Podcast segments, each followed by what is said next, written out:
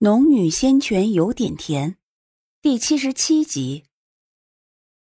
洛风点点头，把手中装着玉容草的玉盒交给颜如月，目光扫过远远坐在树干下的两人，然后才转身道：“收拾一下这里，继续往中间走。”待他们开始行动后，唐诺才小声对苏玲道：“哎，你刚刚看到没有？那是玉容草。”看到了，那你怎么没反应？唐诺奇道：“不是我的，想了也白想。”苏玲笑道：“哎，说的也是，那可是上品灵草啊，还是非常罕有的。华清宫不愧是华清宫，才来这里便收获了一颗上品妖兽的内丹和一颗罕有的上品灵草。”以他们的实力，估计对付天妖也行。你别说了，要真遇上天妖，他们对付起来估计是没问题。我们两人可要遭殃。啊，说的也是，我们要尽快找到林海才是，否则遇上妖兽只能逃跑。这次来南方岂不是白来了？苏玲点了点头。哎，他们走远了。我们快点跟上。说罢，两人才远远的跟了上去。师兄，那两人还一直跟着我们。颜如月冷着一张脸说道。洛风没有回头，继续往前走。他们兴许是和本门的人走失了，跟着我们寻求保护。可是他们为何不明说？鬼鬼祟祟的。颜如月见过苏玲几次，稍微有些印象。说不上太坏，也绝对不会太好。洛风脚步微顿，他们修为不高，应该不会有其他打算，不用花太多心思留意他们，小心探测前面。是师兄。颜如月听洛风如此说后，不好再继续说什么，只是回头看了远处的两人一眼，眼色微暗，然后才转头朝前走去。赵莹、赵云两人在华清宫一行人中走得稍慢，赵莹压低了声音对赵云说道：“二姐，你看赵冉他们还跟着我们。你别管他们，此行诸多危险，一路上都要注意，小心别被妖兽袭击。”哎，怎么能不管？他一个废体怎么会来到这里？二姐，你不觉得奇怪吗？近一年前，我在青云山遇见他时，我只用了一个小法术，他都毫无还手的余地。可是短短几月的时间，他的修为都比我还高，你不觉得奇怪吗？哎，几月前他还没有半点灵力。赵云也是第一次听赵莹说起此事，不由仔细追问了句。赵莹点头。时候我还……说到这里，他抬起眼皮瞅了赵云一眼，才低低说道：“我还把他摔在地上。”赵云脸上没有明显的喜怒，只是盯了赵莹一眼，然后继续往前走。二姐，二姐！赵莹追上赵云的脚步：“你怎么突然不说话了？”赵云一面走一面转头道。他一个废体，短短几月内就能突破到如此地步，你和我资质算不错，可是这一年我们修为提升了多少？我们应该反省才是。哎，二姐，你怎么听不懂我说的意思？我说赵冉他不正常，他身上肯定有什么东西。你不记得四婶说过他有宝贝的事情了？我记得。但就算他有，你又能怎么办？此次南行，我们要好好把握机会。你不要总盯着他，对你没有好处。赵莹见赵云不欲再说，嘟着嘴道：“哦，知道了。”说罢，又转头看了苏玲一眼，脸色十分不好看。苏玲不知道赵云、赵莹两姐妹说过什么。就算他知道，也不放在心上。他和唐诺随着清华宫众人的行进节奏时快时慢，但始终保持着百丈以上的距离。如此走了大半日，又见着华清宫众人剿灭了几头妖兽，获得了几颗内丹。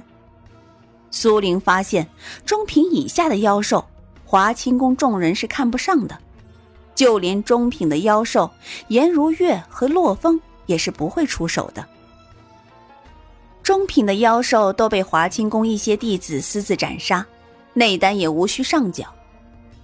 妖兽的内丹对修仙者很有助益，炼丹能用，炼器也能用。内丹等级越高，到时候炼出来的东西就越好。苏玲和唐诺也有些心痒，但以他们如今的修为，联手对付下品妖兽都十分吃力，只能慢慢行进，等待机会。转眼间一日过去，森林里一入夜，四周便森冷阴沉起来。妖兽的咆哮声会让人觉得心惊胆寒。这一日间，倒叫他们遇上了几波如苏灵、唐诺这般分散的无极派弟子，但因为人数太少，又都不熟悉，是以统统跟随在华清宫弟子后面。苏玲正想着。这样下去，南行不是白走了一趟？就听到华清宫扎营之处传来一些争论的声音。因为隔得不远，苏玲调动灵气也能听到。东西怎么会不翼而飞？说话的是带着怒气的颜如月。我，我也不知道。不知道？那你在这里干什么？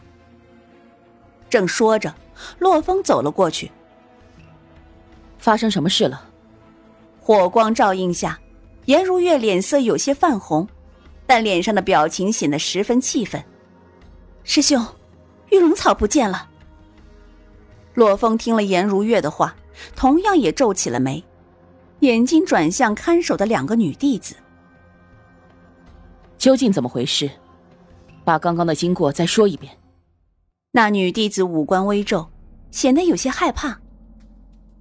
刚刚，我就看到一个影子闪了过去，以为是眼花了，谁知道转过头来，玉龙草就不见了。洛风脸上依旧冷冰冰，没有太过明显的表情。他转头看向另一个女弟子：“你呢？”那个女弟子同样不敢抬头。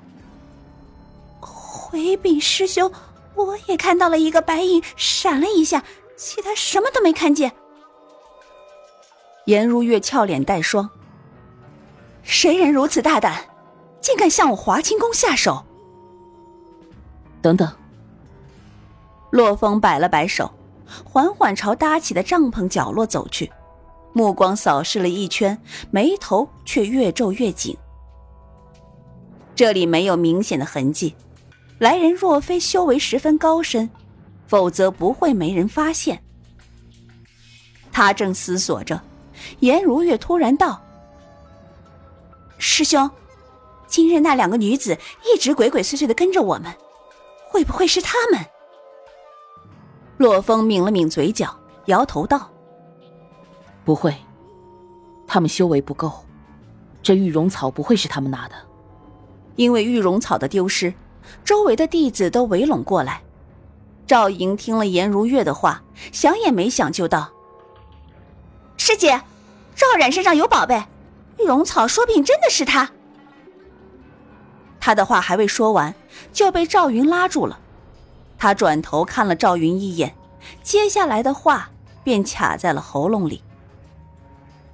颜如月也瞧见了赵云的动作，目光冷冷的转向赵莹，继续说：“赵冉是谁？”赵莹其实是很想引火烧到苏玲那里去的，可是赵云的制止让他又不敢强制反抗，只好闭了嘴，不敢作答。颜如月的目光缓缓落到赵云身上，迈动步子走过去。赵云，你似乎也知道些内情，既然知道却不说出来，你可知道你这样的行为是背叛了师门？回去若我禀报了师尊。你就得作为华清宫的叛徒被逐出。洛风没有说话，一面听着颜如月和赵莹、赵云说话，一面看着远处，面色微凝。玉容草要说多珍贵也算不上，只不过华清宫一位真人正需要这株灵草。苏玲在远处同样听到了赵莹的话，见赵莹有意把颜如月的怒火引过来。恼怒的同时，她也想到了那个偷了玉容草的贼究竟是谁。若华清宫的弟子看到的不是白影，兴许他还不会往赤金兽身上想。可是那个视灵草如命的贪心小灵兽刚刚在这里，又刚好玉容草失踪，还恰好被人看到了白影。苏玲觉得偷玉容草的是赤金兽的几率至少有八成。因为除了他，没有人有胆量在华清宫众人的眼皮下偷到玉容草，而真正修为到了一定程度的，也犯不着来偷玉容草。